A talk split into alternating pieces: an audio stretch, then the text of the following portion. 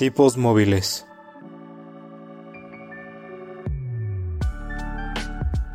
Un podcast que va más allá de los libros y de la realidad.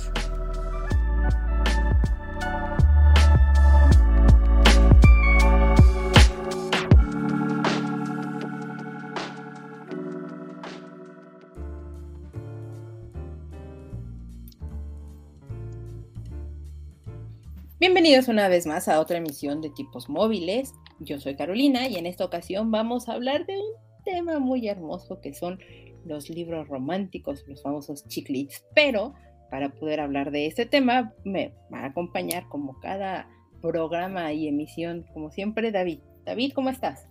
Hola, Caro, bien, ¿y tú? Ah, antes de que contestes, solo diré que ahorita que dijiste programas románticos, vino a mi memoria la canción del Rey León cuando está con, con Ala. Ajá. Cuando se reencuentran, la de. Ay, tú, debes de saber, tú eres más fan de Disney que yo. Pero. Este. Pero no me acuerdo cómo se llama. La de Ya se siente cerca. Claro, claro. Sí, esa, esa canción. Hoy es Noche para Amar, algo así, ¿no? Sí, sí, sí, claro, que, es de, de, Elton John. Ajá, sí, sí, sí, totalmente. Se me vino a la cabeza. No sé por qué, pero ok. Porque estamos en el bello mes del amor y la amistad y vamos a hablar de libros cursis. Pero ya sé, muy bien. De hecho, la, la canción se llama Can You Feel the Love Tonight? Ah, exactamente. En español es muy buena. En inglés también, ¿eh? En, inglés también vale la pena. O sea, de hecho creo que el soundtrack del Rey León es un muy buen soundtrack, pero bueno, eso ya sería tema de, de otra historia. Eh, pero estoy muy, muy bien, Davidcito, muchas gracias. Y efectivamente, dijiste que es el mes del amor, pero mejor platícame qué viste, escuchaste, leíste en estas semanas. ¿Qué he visto estas semanas? Leído, ah, me, me atrasé en, Bajaré del, de la Luna en Tirolina Ajá. por el tema de que eh, llegó el juego de Pokémon Leyendas de Arceus, entonces me estoy clavando muchísimo con él. Ok. Porque está muy bueno. Tú que no eres tan fan de Pokémon, deberías, darle, deberías, darle, una oportunidad. Está increíble. Es totalmente diferente a los juegos de Pokémon que nos tenían acostumbrados. Entonces, sí está muy bueno. Le da un ligero aire a Breath of the Wild. En, el mundo, en el mundo abierto, en que tienes que ir como buscando objetos, haciendo misiones, etc, etc. Y este, lo interesante es que ahora los Pokémon sí te atacan, entonces sí te puedes llegar a, no morir, pero sí a pasar al, a, ¿cómo se dice? A inconsciente y pierdes tus objetos y demás que lleves. ¿Te asaltan los Pokémon? te asaltan los Pokémon. Te, ah, ya son chacas entonces. Ya son chacas, sí, sí. Este, ¿De dónde son? ¿De, del barrio Bravo? ¿De lo más salvaje o qué onda? No, no diremos lugares para que nadie se sienta ofendido. Correcto. Pero sí, está, está muy bueno, ya te asaltan, te, te atacan, este, te, te, ven feo, es como te estás metiendo a mi territorio, porque lo haces, eh, la verdad es un gran avance en, en las mecánicas del juego, lo cual se agradece porque los últimos Pokémon, si algo se quejaban los fans, es de que estaban más hechos como para niños que ya para el público adulto, que es el que lo consume, pues el factor nostalgia, ¿no? Entonces este sí se siente totalmente diferente. También, no, pues no, no, he hecho nada más más que estar jugando leyendas de Arceus. Este, es muy bueno. También de repente videojugar es, es bastante entretenido. En mi caso yo terminé eh, The Legend of Zelda de Wind Waker muy buen juego, armamos ya un bonito especial. Los invito a que nos escuchen a nuestros amigos de Pixelania y a mí, de Colada, eh, hablar sobre el juego. Estuvo bastante, bastante divertido y entretenido el programa. Pero también empecé a jugar otro juego que se llama Untitled Goose Game. Es sumamente divertido. Es, el del ganso? Es el del ganso. No saben qué entretenido, divertido, hilarante es ese, ese videojuego, entonces también se los recomiendo muchísimo cuando tengan tiempo. La verdad es que ya me lo terminé, lo terminé en un día porque no es muy larga, no es muy largo el videojuego, ni las misiones, ni nada, pero sí te divierte mucho, la música te relaja, me gustó muchísimo ese juego, totalmente pulgares arriba. Es de esos juegos muy raros y extraños que te preguntas, ¿qué pasaba por la mente del creador cuando lo hizo? No, sé, yo, yo creo que molestar gente y todo, pero es muy, muy, muy divertido Pero no nada más estuve jugando, terminé de leer Sol de Medianoche, entonces Davidcito ya nada más dependemos de ti para poder hacer ese bonito programa. Lo estoy postergando lo más que pueda. yo sé, yo sé, yo sé, pero bueno, eh, está ahí pendiente. Entonces ya terminé Sol de Medianoche. Empecé a leer Crónicas Marcianas también. Espérenlo, próximamente también va a ser uno de nuestros programas futuros. Y a la par empecé a leer también, es una, una serie de mangas, son cuatro, cuatro tomos. Se llama El marido de mi hermano. El marido de mi hermano, que suena, suena bien. Es muy bonito manga, evidentemente habla de la temática de la comunidad LGBT. Entonces, eh, la forma en cómo te lo va narrando, en cómo las situaciones que ocurren y evidentemente los conflictos que pasan con uno de los personajes, creo que son cuestionamientos que de repente a muchas personas les puede generar o les pueden pasar y ocurrir. Creo que debería ser un muy buen acercamiento para, para la comprensión de, de, toda la diversidad de personas y géneros, gustos, etcétera, que existen. Y es muy amigable, porque aparte obviamente está eh, hay una niña dentro de la historia y a la niña le tienen que explicar las cosas. Y no es que le expliquen como, como si fuera tarada o tonta o algo por el estilo porque para nada lo explican de una manera bastante sensata. Entonces es una muy muy buena recomendación. El marido de mi hermano eh, si la pueden conseguir en su localidad aquí en México la, la, editorial Panini. Denle un ojo de nuevo son cuatro tomos muy muy recomendables de verdad se escucha, se escucha bastante bien y sí es algo que le podemos dar la oportunidad. Eh, ahorita que dijiste eh, manga, eh, no, no, no me enorgullezco. Ok pero he estado leyendo también manga, eh, uno no, bueno, no tan nuevo que está sonando mucho en el mundo del anime porque se acaba de estrenar My Dress of Darling, eh, la historia de un chico que quiere hacer muñecas Hina y este termina siendo costurero para una chica que le gusta hacer cosplay. Entonces es todo un otaku ahí. No me juzguen si le dan una oportunidad y si no, no se metan solo para juzgar, juzgarme. Se los agradecería mucho. Mm, ah, eh, eh, es un corte de, mucho fanservice al final del día, que vamos, puede ser como bastante divertido que anime y manga de repente no tiene ese gran toque de fanservice, pero yo lo tengo ahí pendiente en mi lista de, por ver. Lo, veremos. Ah, ¿sabes qué? Y no sé si eso lo has visto tú, pero ayer sí lo maratoneé, el libro de Boba Fett. No, no, no le he entrado todavía el libro de Boba Fett. Eh, porque además de, estar leyendo cosas y he estado viendo películas y he estado viendo, bueno, las ah, películas están ahorita un poco en hold. La última película que, vi fue El Callejón de las Almas Perdidas, de, de la última película de Guillermo del Toro. Está buena, está entretenida. Creo que solo van unos cuantos minutillos, pero vale mucho la pena. Si pueden verla adelante, si la pueden eh, en algún punto de la vida topársela y, entretenerse con ello, creo que les va a gustar. Y más si son fanáticos de este director. Eh, es muy entretenida. Y todas mis otras películas que, tengo ahí rezagadas, que, mañana ya es la nominación a, el Oscar, eh, las tengo detenidas porque llegaron los Juegos Olímpicos de Invierno, David. Uh, en China.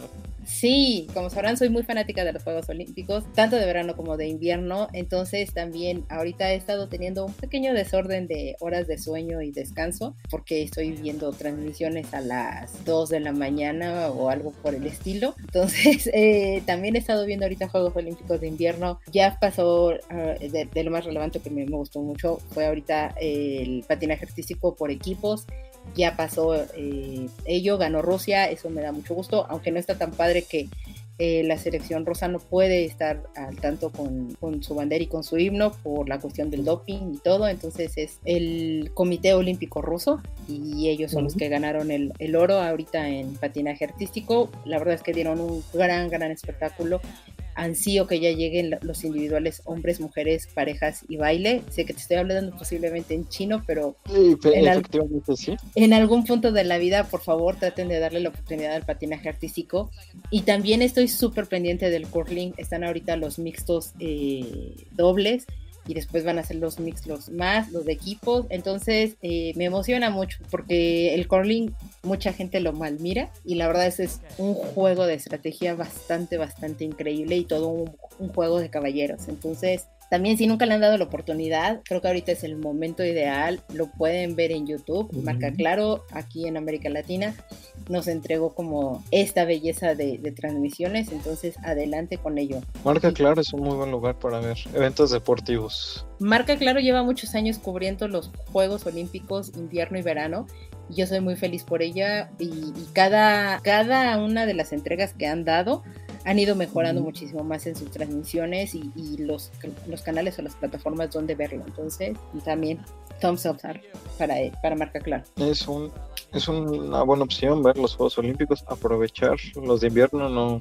no tienen tanta este, propaganda como lo tienen los de verano, pero también son juegos muy buenos son juegos buenísimos. Ayer que estaba viendo el descenso de esquí, eh, las grandes favoritas descalificadas a la primera. Entonces, sí, sí son juegos. Creo que lo que más me gusta de los juegos de invierno es que no puedes tener una apuesta segura, porque la, cosa más mínima, el, pequeño dejo de desconcentración que pueda tener la persona, cambia totalmente todo, todo el, partido, el juego, etcétera. Entonces, vale muchísimo la pena, David. Pues démosle una oportunidad a ver qué, qué tal. Pero ya nos desviamos demasiado del tema, ya un poquito, Cero, el punto romántico, entonces mejor regresemos a, a nuestro tema de hablar de el romanticismo como, como bien lo llamamos en algún momento. ¿Y cómo es que surge ese tema? Pues bueno, como bien dijo David, eh, estamos en el mes del amor,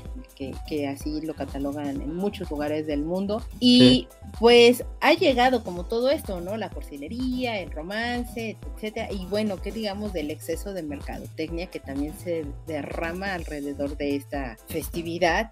Y que ya no nada más es ahorita, sino en muchas otras etapas o festividades que se dan a lo largo del año, pero esta creo que es la que inicia en sí, ¿no? Sí.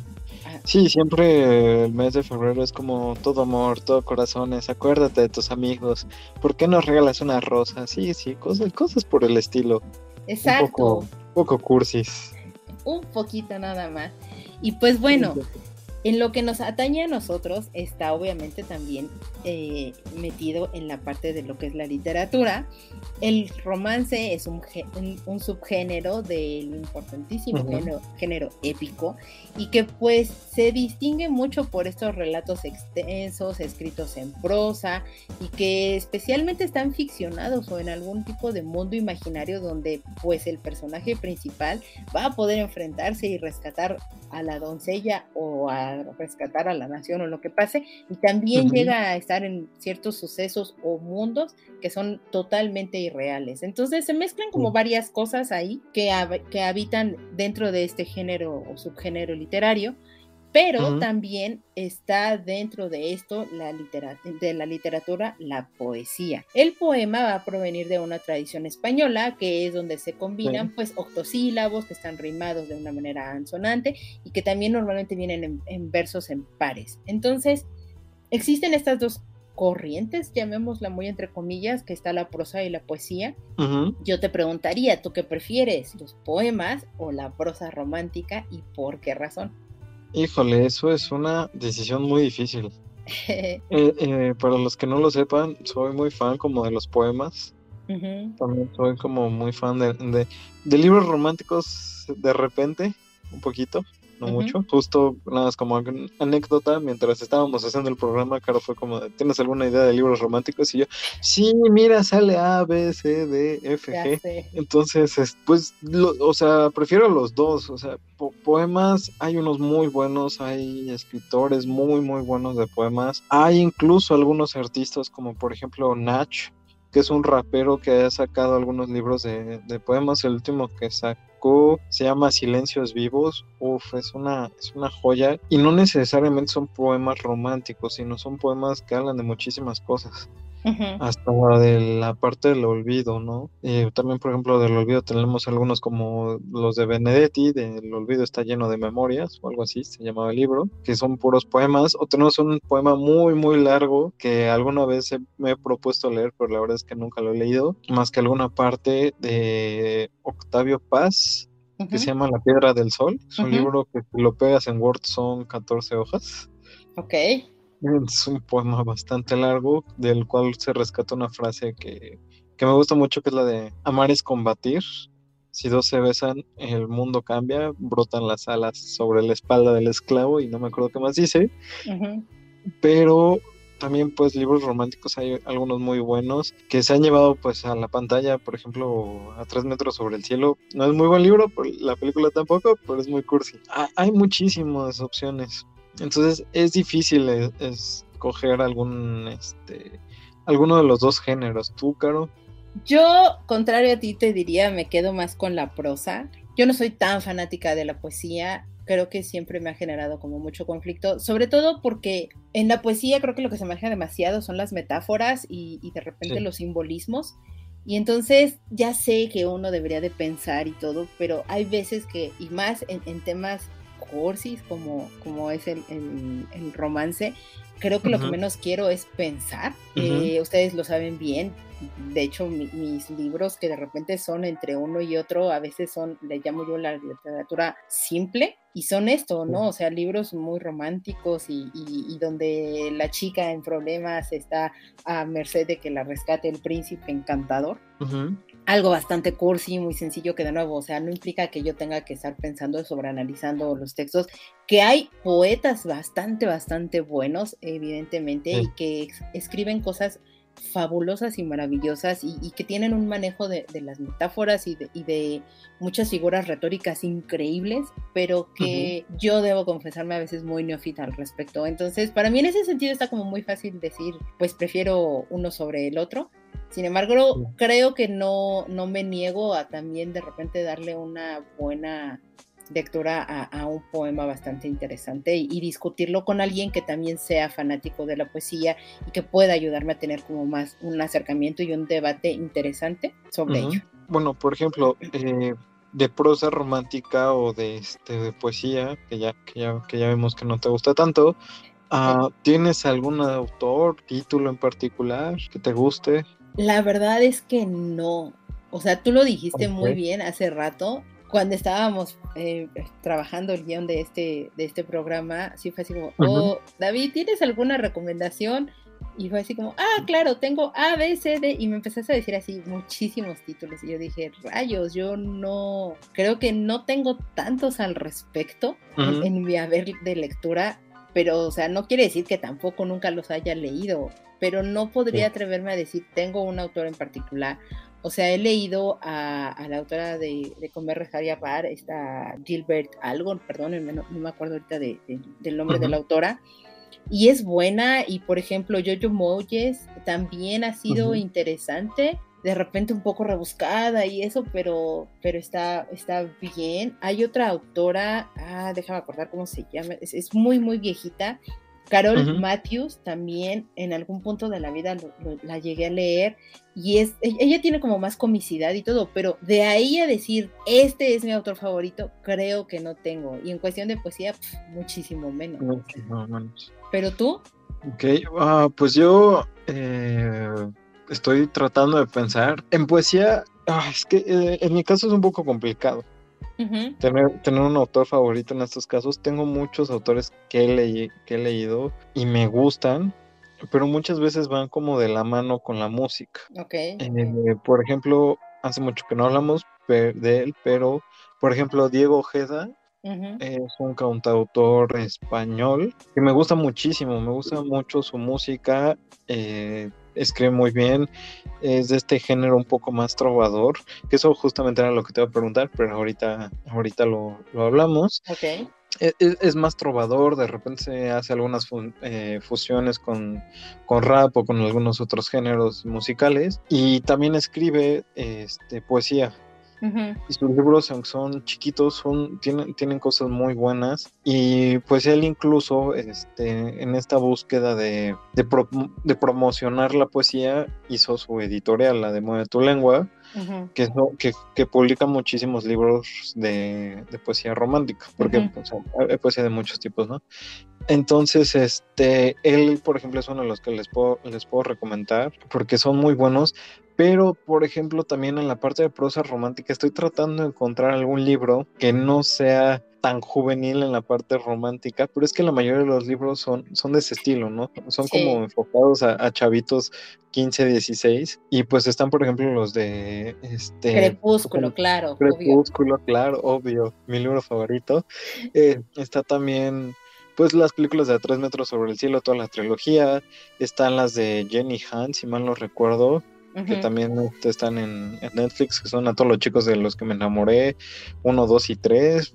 Están, este, pues algunos otros como la probabilidad estadística del amor, que ahorita se les cuento un poco más, igual que el de a tres metros, pero son como libros un poquito, justo como dices, literatura simple, pero que, bueno, no sé a ti, pero, ok, me voy a dar un quemón aquí horrible. Por favor, parece este programa. Parece hasta este programa. Pero a mí me emociona. O sea, es como, no, no sé, me, gusta como la, la trama, el, eh, la parte del romance, la parte del amor, el hecho de, de justo el cómo se van conociendo, el proceso de, de, cómo se van enamorando y se van, y van estando juntos, aunque todas, todas las películas y todos los libros de este estilo son muy previsibles y pues no, no tienen giros argumentales, pero para desconectar están muy buenos. Es que, o sea, la verdad es que no te juzgo, ¿no? E, es perfectamente claro y lo, acabas de decir muy bien. Tienen de repente su propia... Eh, sus, propios puntos de, conflicto y todo dentro de lo que es el propio universo de este mundo o del universo donde se esté desarrollando la historia, pero tampoco es como como la trama o el gran conflicto. Por supuesto, habrá sus excepciones, como todo en esta vida, no podemos generalizar, pero eh, eh, la mayoría de ellos, y, bien lo dijiste, pues sí están enfocados como a, jóvenes, o sea, lo que es el, young adult de, la literatura. Y me hace todo el sentido del mundo porque cuando estás así como bien chavito, al final del día, pues eso es lo que te mueve y eso es lo como que de repente te inspira y dices, ay, claro, y te emociona y te puedes ver de repente ahí reflejado o no en, ese tipo de situaciones. Sí, claro. Y está muy bien, ¿no? Y ahorita que, tocaste justo el hecho de que, se han llevado como hacia la pantalla, pues claro, o sea, muchas de estas obras literarias se han llevado o se han tomado totalmente como una inspiración para el desarrollo de, comedias románticas que definitivamente pues han estado ahí, ¿no?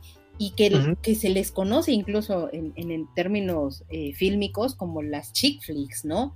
Hay miles, digo, en algún punto de la vida, el año pasado les dije, estoy haciendo un maratón de una chick flick por día con una de mis mejores amigas. Y al final es, pues es eso, ¿a quién no le gusta de repente tener una historia con un final feliz, con una situación bonita y que te ayude totalmente a mejorar tu estado de ánimo? Porque creo que las chick flicks eso es lo que tienen, te ayudan de repente a mejorar tu estado de ánimo y a, quitarte un poco la melancolía o, ponértelo un poco, pero en el buen sentido y, decir, ah, está súper bonito esto.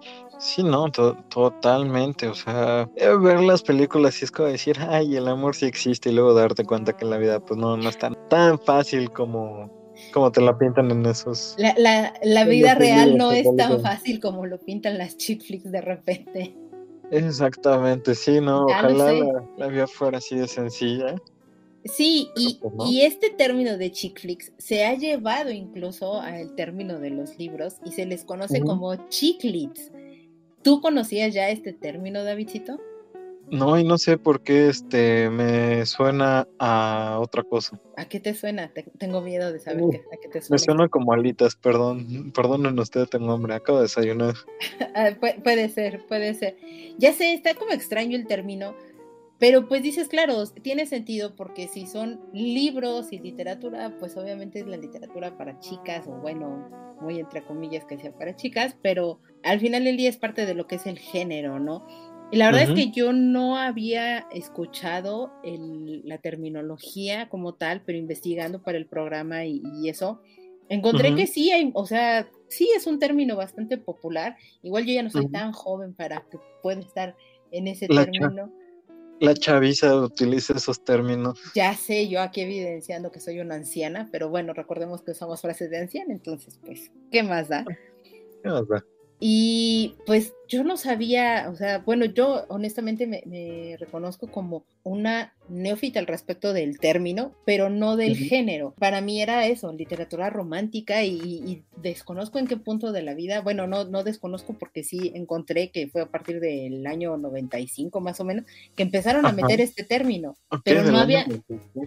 Sí, o sea, pero ya, ya trascendió demasiado y ahorita pues ya es como muy común y, varias editoriales incluso tienen así el, el, término de chiclit y te viene todo un, listado de, títulos y demás. Creo que ya, ya respondiste hace rato la, pregunta, pero ¿qué tan asiduo te haces de este tipo de lectura o te consideras ahí? Pues un poquito de repente.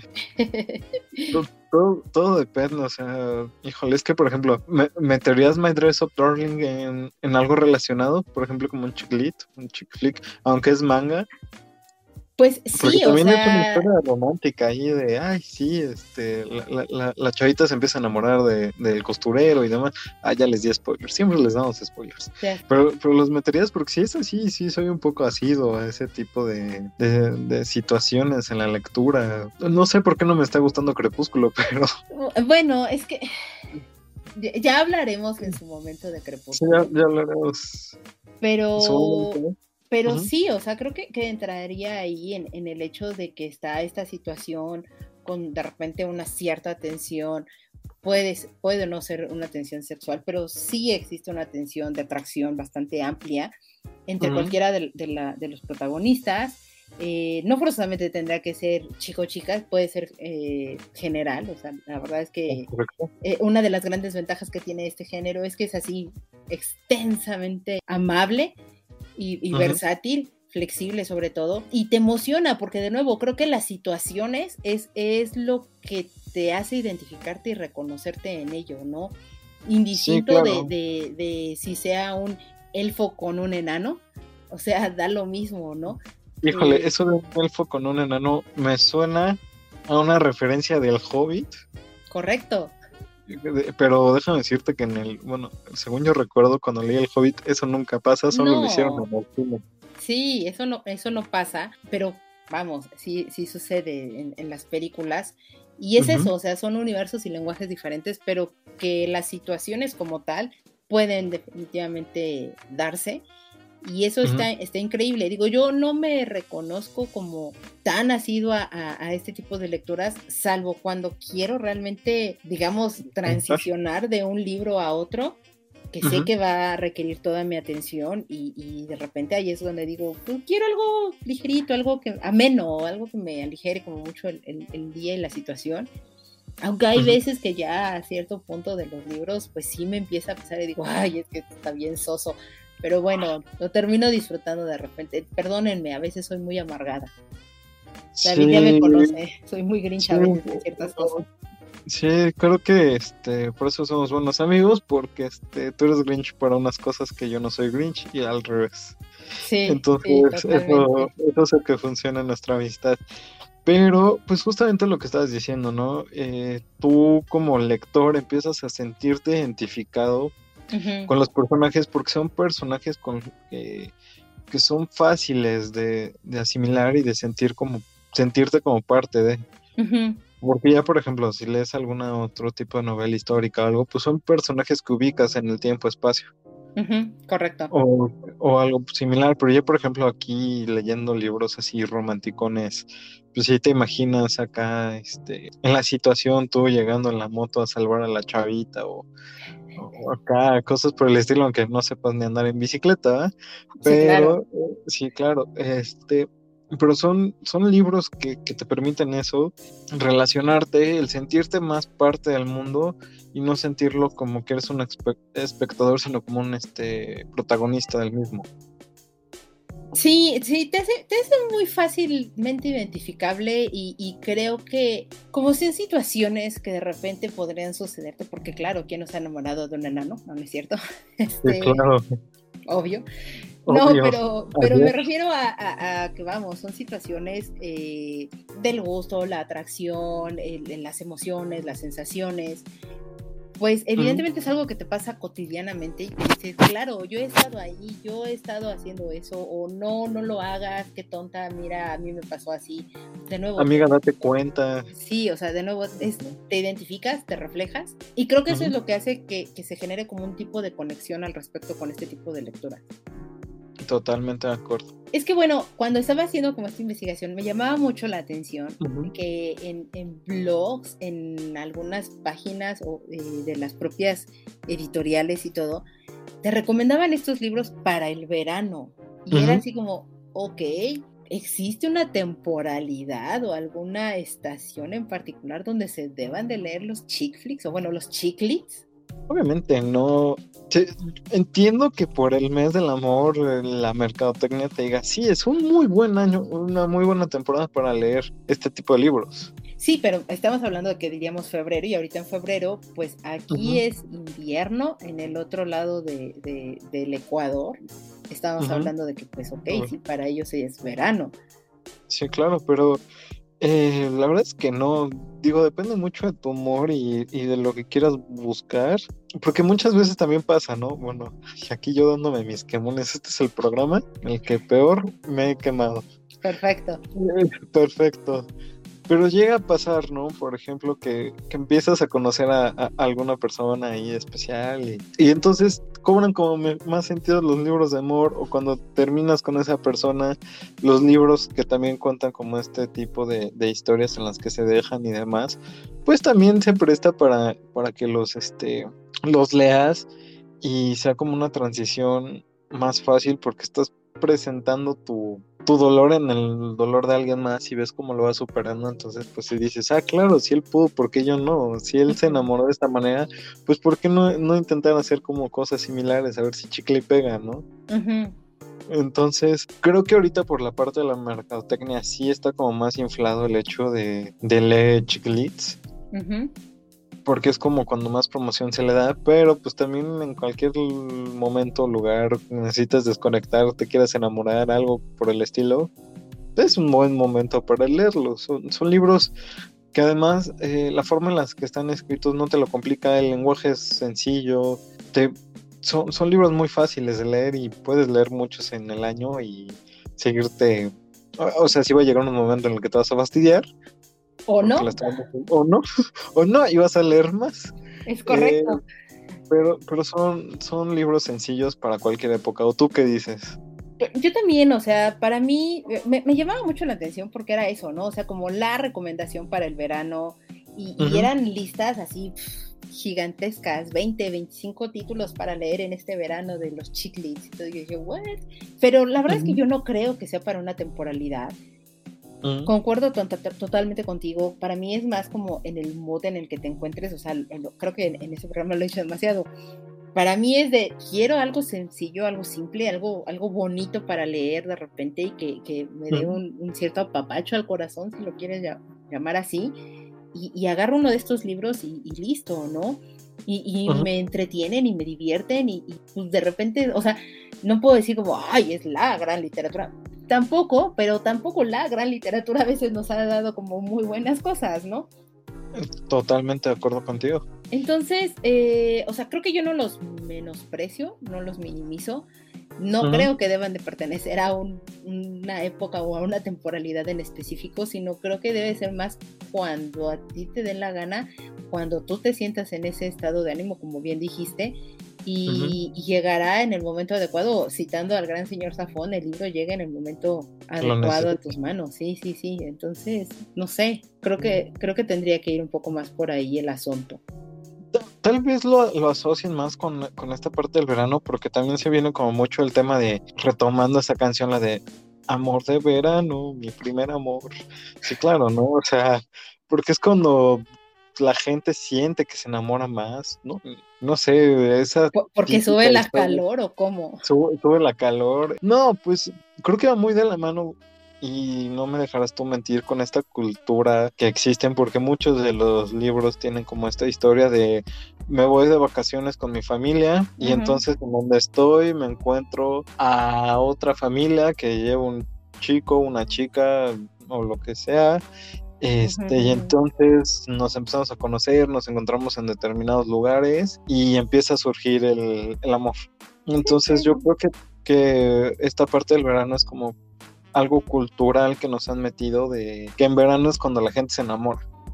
puede ser, claro que si partimos de, y por supuesto, la, el el lugar directo que nos golpea aquí en México, por supuesto, es Estados Unidos y sus autores y lo que conlleva. Y evidentemente en Estados Unidos, como bien estás diciendo y, atinando en ello, ¿no? Culturalmente, pues sí, es, existen mucho como estas, salidas de verano, los, campamentos, etcétera. Y por supuesto, pues, suceden mucho este tipo de situaciones y, me hace sentido por qué hacen la recomendación en esta época del año, ¿no? Pero al final, no sé, es, es chistoso la, la adopción cultural que de repente uno va teniendo sobre otros lugares. Totalmente, totalmente de acuerdo contigo. Sí, y bueno, me ibas a preguntar antes de... antes de continuar. Eh, algo sobre la trova y eso. Sí, o sea, te iba a preguntar, ¿qué tan relacionado crees tú que vaya, por ejemplo, eh, la parte de la poesía con la trova? Que son, puede parecer algo totalmente opuesto, pero muchos trovadores, pues sus canciones son poesía o le ponen música a la poesía. Eh, tenemos el claro ejemplo de Joan Manuel Serrat, que uno de sus discos son poemas de Antonio Machado. Entonces, este, por eso te voy a preguntar, ¿tú qué tan relacionado crees que está uno del otro? ¿Vayan muy de la mano o la verdad no? Pues, ¿Con tú qué piensas al respecto?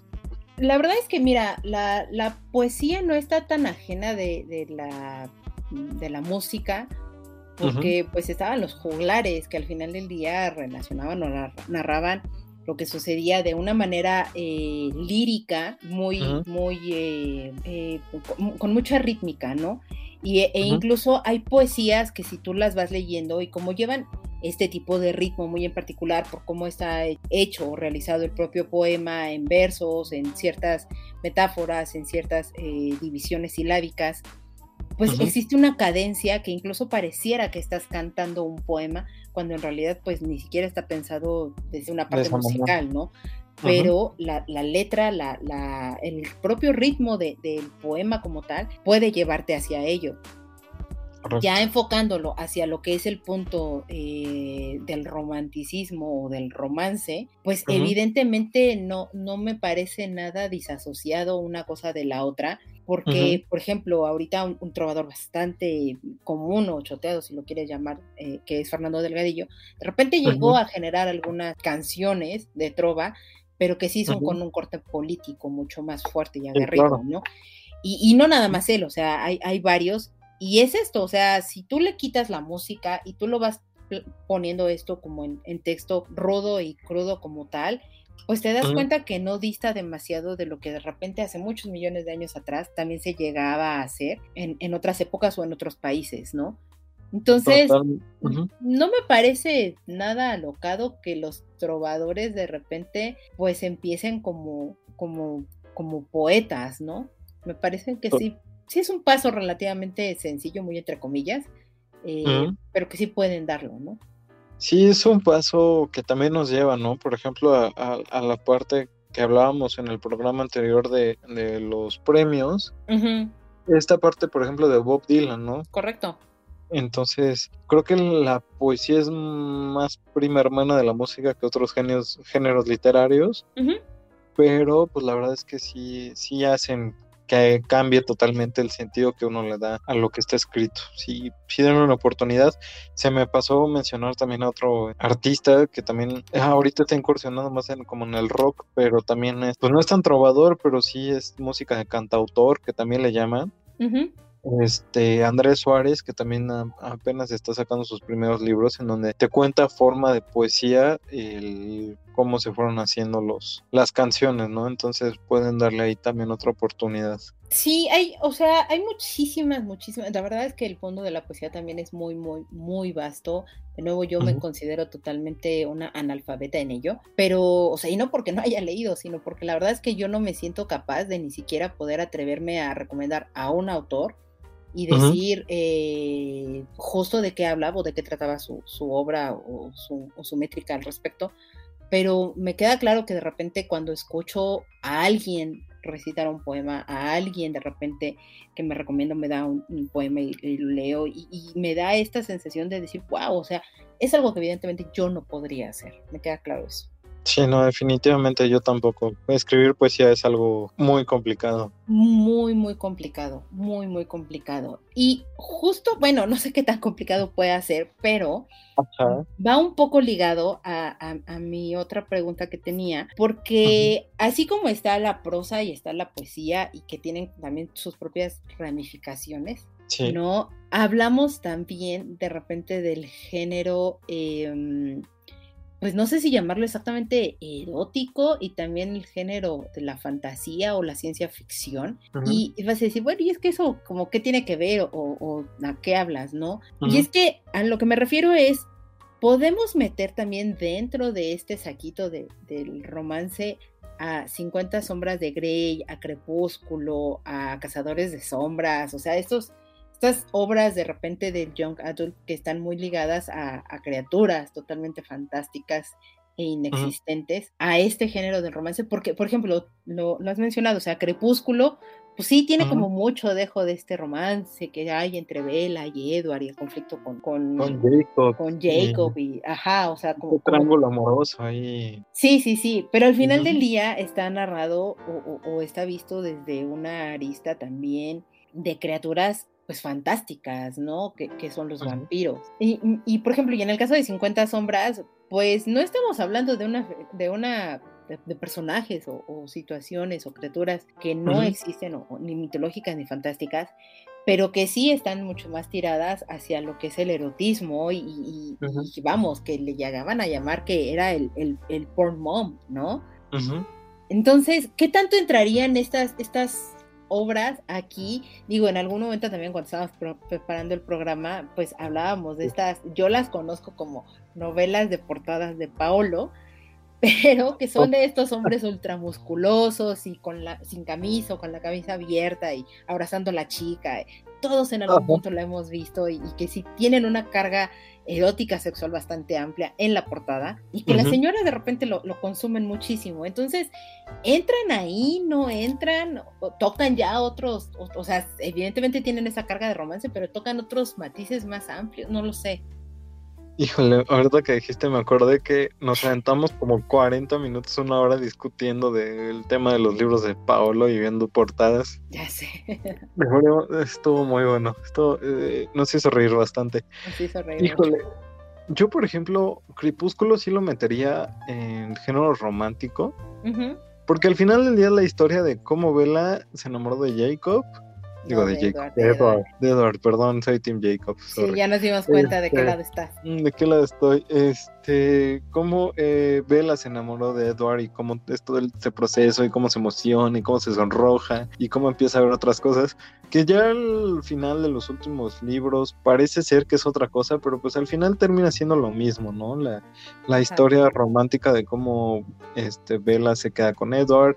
Tengo entendido que Jacob se queda ahí para protegerla, aunque ya no lo pele. O sea, sigue este triángulo amoroso, cómo Bella se vuelve mamá y cómo todo termina siendo una premonición. Odio, por eso odio Crepúsculo. Definitivamente odio, por eso Crepúsculo. 50 sombras también, podríamos meterlo como en esa parte, pero que mete un poco más el erotismo, o sea, creo que no sería como tan juvenil, pero sí es como para más adultos, ¿no? El hecho de, jugar al cuarto rojo, no, no, no sé, no, no he visto ni siquiera las películas, pero este, como toda esa parte, pero es más un hecho de también cómo se va enamorando Christian Grey de... Sí, es Christian Grey. Sí, Christian Grey, de Anastasia De Anastasia, y es como el chavito malo rico que no quiere a nadie y solo quiere placer, termina siendo el romántico empedernido. Y pues también los libros de, señoras, ¿no? El, de, los géneros de Paolo, de portadas Paolo, porque por ejemplo ahí me acuerdo que te comentaba mucho de, de, una autora que mi mamá tiene toda su colección, y si mal no recuerdo eran de Planeta, que se llama esta Danielle Steele. Ajá. Que, son puros libros como de esta temática, pero ya de señoras que, que vuelven a encontrar el amor o que son viudas o que de repente su esposo las maltrata, o sea, ya, ya como otro tema, pero más, más en la parte romántica, dirigido a un público totalmente no juvenil y que pues sí pueden llegar a tener estos, estos matices, ¿no? No, no, sé, ¿Tú cómo, ¿tú cómo ves ahí?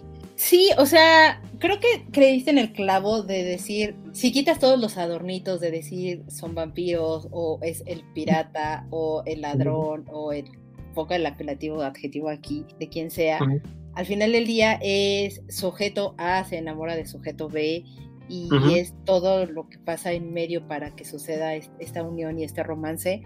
Me parece que esa es la parte central y medular de lo que es el romance como tal.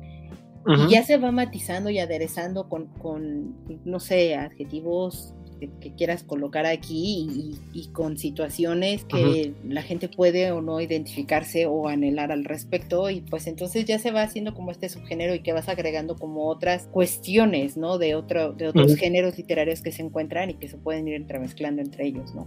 Sí, o sea, realmente pues nada más es ir como agregando, eh, como tú dices, los, los adjetivos, ¿no? O sea, ir dando como otras cosas para que el libro se, se destaque de los demás. Pero pues al final del día la historia sigue siendo la misma. A se enamora de B, B este, A hace todo por conseguirlo y pues ya. Sí, sí, sí, creo que, creo que tienes razón y, y, exacto, o sea, creo que también pueden entrar totalmente dentro de este género literario del que hablamos. Y pues ya para ir cerrando, Davidcito, hablemos de recomendaciones porque les tenemos cuatro bonitas recomendaciones de chiclits que hemos tratado. Entonces, si quieres empezar, Davidcito. Ok, yo comienzo con A tres metros sobre el cielo de Federico Mo... No sé cómo se pronuncia su apellido, disculpen ustedes. No sé si sea Mochia, porque es doble C y por etimología y etcétera, pero bueno. Pero bueno, es este italiano el señor. Pues, ¿qué, les cuento? Eh, la mayoría de las personas de mi edad, un poquito más jóvenes, un poquito más grandes, se han de acordar de esta película. Eh, también, eh, bueno, inspirada en un libro que nos cuenta la historia de H, que es este un sujeto súper rudo, súper badass, que se enamora de Babi. Ya desde los nombres estamos mal. Ya, ya, algo nos decía ahí que estábamos mal. Pero que se enamora de Babi y pues es un amor que va terminando siendo, que es muy tóxico, que es muy complicado, que tiene conductas bastante reprochables, pero justamente como estás en la adolescencia, pues dices, ay, es que me trata mal porque me quiere. No, dense cuenta, ahí no es. Entonces, pues todas las chavitas están súper emocionadas y me acuerdo, nosotros, bueno, me acuerdo haber pasado por circuito ahí por este Galería Plaza Las Estrellas y alguien grafitó a tres metros sobre el cielo, que es justamente este algo que grafite H para Babi para que lo recuerde y vean juntos. Es una trilogía, si mal no recuerdo, eh, las películas se quedaron en la segunda película, nunca hicieron la tercera. No sé si por presupuesto, no sé si por los actores, no sé qué haya pasado. Estaban en plan de hacerlo, pero este no lo han hecho y se quedó como inconclusa esta historia porque ya después resulta que Babi se pelea con H y Babi se consigue otro y H se consigue otra y se vuelven a reencontrar unos años después de cada quien con sus hijos y vuelven a renacer el amor y demás. Entonces, un poco, un poco cursi extremadamente tóxica y demás. Pero pueden darle una oportunidad. Démosle una oportunidad, sí, sí, se escucha bastante, cursi. Pero bueno, de repente, como bien decimos, ¿no? Si queremos pasar un rato agradable, darle una oportunidad a esto. Totalmente, solo si no vayan con expectativas de va a ser el libro o el gran libro, porque la verdad es que no lo es. o sea, realmente es una escritura muy, muy simple y sí está fácil de leer. O sea, no, no, no esperen así que, encuentren la revolución literaria en ese libro, pero pues bueno. Ok, mi recomendación es Yo antes de ti, de Jojo Moyes, o Moyes, no, no tengo la más remota idea cómo se pronuncia, tal vez ni siquiera es Jojo, sino Jojo. Posiblemente. Todo el mundo la conoce, se hizo película. Trata de una chica que conoce a un chico. El chico es cuadraplégico por una situación bastante lamentable de su vida. Sin embargo, eh, eso no impide el hecho de que ambos puedan sentir y que ambos puedan o se empiecen a conocer y el hecho del trato constante, porque ella es la cuidadora de él, por supuesto, eso no impide que, que, puedan sentir, emocionarse y el hecho de conocerse y descubrir que tienen mucho que aportarse uno a el otro. Eh, no les cuento el final, aunque ya muchísima gente lo debe de saber. Sin embargo, es una historia bastante bonita, eh, muy, muy melosa, pero que tiene muchos toques de, diversión y entretenimiento. Conocer a, a esta... Ay, se me olvidó su nombre.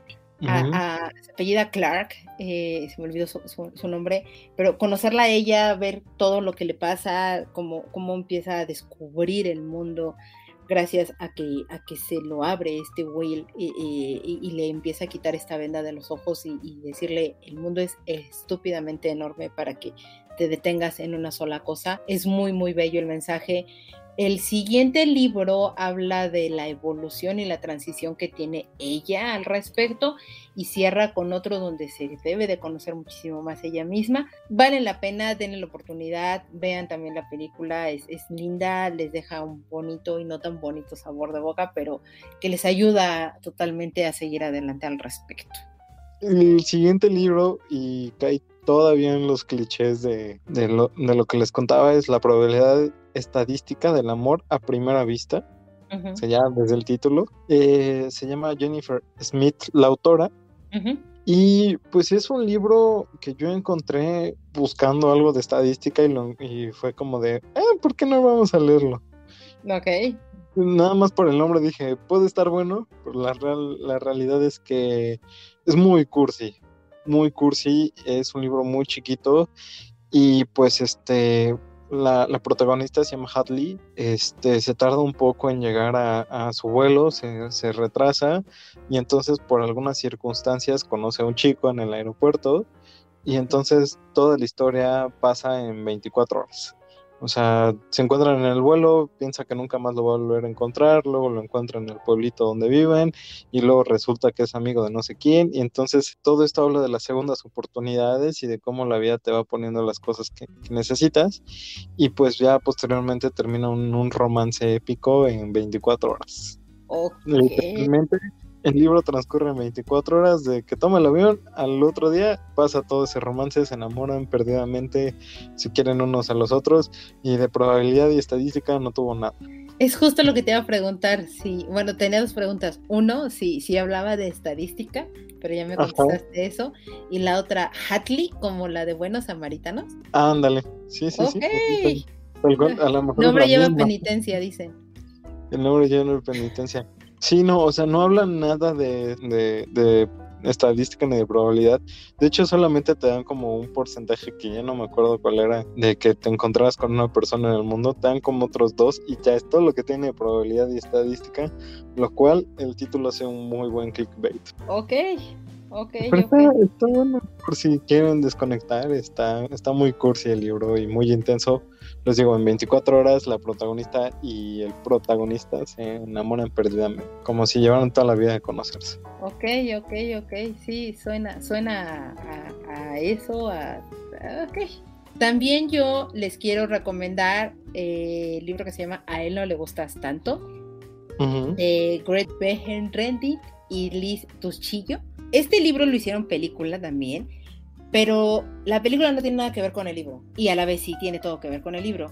Porque en realidad lo que habla esto es una serie de entrevistas que estas dos personas tenían, porque tenían un programa de radio, desconozco si ahorita actualmente todavía lo tienen o no, o haya evolucionado podcast o etcétera, pero el chiste es que estos dos sujetos estaban en la radio y de repente les llegaban como mucho estas situaciones amorosas o o de desamor y con los mil y un errores que podía una persona llegar a cometer en una relación. Y ellos daban consejos al respecto o cómo podían solucionarlo en el sentido de salir del bache o no, tú la regaste por esto, o sabes que el tipo es un patán, ni lo busques, etcétera, ¿no? Y básicamente lo que hicieron en la película fue transformar esta, estos casos y estos comentarios y demás que ellos daban a las personas en situaciones y demás que podían suceder en la película. Entonces está la típica chica que está así enamoradísima de un sujeto y el sujeto, pues la verdad es que sí le habla y se llevan bien y todo, pero la verdad es que no está interesado en nada para, o sea, en ella. Y, ella le hace, bueno, hasta el quehacer y le organiza las fiestas y, etcétera, para que el tipo se dé cuenta que ella existe, pero el tipo la verdad es que no la pela para absolutamente nada. Está la otra que definitivamente odia todo lo que es relacionado al 14 de febrero y, y al amor y etcétera. Y se da cuenta que en realidad lo que está haciendo es, está tratando de evitar el ser lastimada al respecto y por lo mismo aleja a las personas que sí se interesan en ella. Y son situaciones así como por el estilo. El libro es relativamente cortito, te lo lees muy muy rápido porque porque sí tiene una cierta dinámica y, es más como en una cuestión de esto, de entrevistas, muy el estilo del programa de radio que tienen estos dos sujetos, pero pues se te hace ameno y, sí dice situaciones de que dices, esto no le podría pasar a alguien, pero en realidad sí le ha pasado a una que otra persona y, y, está divertido, o sea, te la pasas bien, es un libro me, la verdad es que no te tardas nada en leerlo. Y si ven la película, pues también se la van a pasar bien, está, está simpaticona. Digamos. Podemos ver la película porque ahí sí para que veas, no la he visto, podemos verla, a ver qué tal, qué tal está. Está, sí, pues, eh, o sea, si quieres verla y ya nos platicas qué te pareció ahora que ya se acerca el 14 de febrero y, veamos cuáles son tus reacciones al respecto. Ok, tal vez encuentro un nuevo fan de esa película, tal vez no, no nunca lo sabremos. Sí, eh, puede ser. Entonces, de nuevo, está, está simpático, están entretenidos los casos que de repente suceden ahí y pues denle una oportunidad. La verdad es que vale la pena en el sentido de que son entrevistas y, a diferencia del tuyo que no tenía estadísticas, aquí sí hablan un poquito más de estadísticas y situaciones en porcentajes de qué tan común o probable es que pasen este tipo de situaciones. Ah, bueno, por ahí, aquí no te lo venden así de, ay, sí, claro. No. Vamos a hablar de probabilidad y estadística para que no hables de nada y solo sea el bait para que entres a ver la, novela. No, no, no, para nada entra en eso. Eh, y pues bueno, ya nada más como conclusión lo que yo quiero decir es, al final del día, no le busquen tres pies al gato, diviértanse con estos libros, creo que existen para eso, para que de repente todos nos identifiquemos y nos desconectemos y, descubramos que sí tenemos un corazón, aunque a veces digamos que no. Si son muy fanáticos del género, muy bien y díganlo abiertamente, si no son tan fanáticos del género, pues también y, por qué no denle de repente una oportunidad. Em, y no sé si tú tengas algo con que concluir, Davidcito pues sí, como ya bien dijiste, denle una oportunidad, es lo único que les puedo decir. No esperen nuevamente que sea el libro o los libros, porque realmente pues sí, no, no hay como, bueno, sus honrosas excepciones como Orgullo y Prejuicio. Claro, claro, bueno, es que no hablamos de... Ajá, de eso, porque hablaremos de eso. que también tuvo su este, con Nema, pero eso, eh, o sea, la señora Jane Austen tiene sus detalles. Tiene, tiene sus detalles la señora Jane Austen, pero, pero, pues sí, hay honrosos detalles, pero la mayoría son libros que son para pasar el rato. O sea, no. Algunos tienen buenas frases, algunos tienen una buena historia, pero al final del día termina siendo casi lo mismo. Tiene algunos buenos personajes, pero pues no, no pasa. No pasa nada si le dan una prueba y pues son, son libros que los van a hacer recordar sus bellas épocas cuando eran jóvenes y creían en el amor a primera vista. Sí, sí, sí, totalmente. Y que se la van a pasar bien, ¿sabes? O sea, al final del día también es eso, o sea, se la van a pasar bien. Totalmente, totalmente. Y pues no lo me quedo igual con eso. Ya, ya no, ya no le buscan más. Sí, no le busquen más. Y, Davidcito, ¿adivina qué? ¿Qué? Nos mandaron preguntas. Yeah, hora de las preguntas. Sí, tenemos preguntas. Eh, nuestro querido amigo Adam nos volvió a mandar preguntas. Muchísimas gracias por ellas, de verdad. Nos encanta que, nos manden preguntas. Los invitamos a que lo hagan por alguno de nuestras redes sociales. Eh, con muchísimo gusto las vamos a estar aquí respondiendo. Entonces, la primera pregunta que nos manda es, ¿cuál es su opinión de los libros de youtubers que tanto están de moda en los últimos años? En mi opinión, híjole, son libros, tengo opiniones muy malas al respecto. Es muy complicada y no la pregunta. Es como tricky question, me suena esto. Porque al final del día, y creo que en algún momento lo, mencionamos, las editoriales evidentemente también están viendo la manera de poder capitalizar, porque al final del día son un negocio, están, buscando la forma de cómo capitalizar las cosas, lo cual hace que volteen a ver a ciertas plataformas, en este caso youtubers, pues que tienen miles de millones de seguidores y que por ende creería que tendrían esa, la misma cantidad de venta, ¿no? De estos libros. Pero la realidad es otra. Por supuesto, como todo, están sus excepciones. Y la calidad del contenido, pues creo que siempre va en función de la calidad del contenido que generan los youtubers. No sé si eso responde realmente a la pregunta o no. Híjole, es que yo creo que no la responde, pero es que también, seamos honestos, al menos YouTuber México, YouTuber, YouTube México, con sus creadores de contenido, dime tú qué creador de contenido. Es, es que también depende de qué ves, pero los que hacen libros, no nos vamos tan lejos. O sea, tu libro favorito de la vida. Eh, los compas. Los compas. Es que sí, o sea. Son escritores porque son youtubers, pero sus libros. Y que han sido un hitazo, la verdad, los compas. Toda la saga que tiene de los compas les ha ido bastante bien, pero híjole, no. O, los, o los libros de Wigueta, o los libros de Wigueta, por ejemplo, o también los libros de los polinesios. ¿Qué digo? Yo ver libros de, o sea, ver contenido de los polinesios no, no puedo con ellos. Se me hace un contenido muy... Es que, de nuevo, o sea, creo que el contenido del libro va en función a el contenido que ellos generan en la plataforma. Totalmente. Y lo dijiste bien, o sea, pues es que depende de qué es lo que estés viendo, pero creo que no se ha encontrado hasta la fecha la fórmula de, la transición de un lenguaje a el otro. ¿A qué me refiero con esto? Una cosa es, por ejemplo, los libros que existen y que los toman los directores o los productores para hacer las películas o series. Entonces ahí transitan de texto a un lenguaje audiovisual. Sí. Película, serie, no importa. Creo que el paso a la inversa, en este caso de plataformas como YouTube a texto, no se ha encontrado adecuadamente porque creo que el error radica en querer pasar el contenido de la plataforma a el libro. Y son textos, o mejor dicho, son lenguajes totalmente diferentes y, con reglas totalmente diferentes. Entonces, o sea, para mí creo que ahí no se ha encontrado esa, esa vuelta o esa parte de ir de, youtuber a, escritor, porque el escritor evidentemente tiene también toda una gran complejidad de cosas y situaciones y de bagaje cultural que debe de cubrir y que muchas veces, y perdón que lo diga así, no quiero ofender a nadie, pero mm, yo no he encontrado ahorita algún youtuber, por lo menos mexicano, que lo tenga. Es muy complicado eso es muy complicado. No, es que te digo, yo realmente las opiniones que tengo acerca de los libros escritos por youtubers son muy malas. O sea, si su contenido es pésimo, sí les hace pensar que como escritores son buenos. El problema es que venden por el hecho de ser youtubers. Por ejemplo, el libro de tres promesas de Leslie Polinesia, de nuevo, los polinesios hacen contenido horrible. Y luego también está, por ejemplo, Hooky Lop, que es otro youtuber y es, no, por favor, no, no le den esa literatura a los niños. Sí, no, es que bueno, aparte ni siquiera el contenido es para niños, pero... no, el, al menos, por ejemplo, de tres promesas de Leslie Polinesia so, es para jóvenes adultos.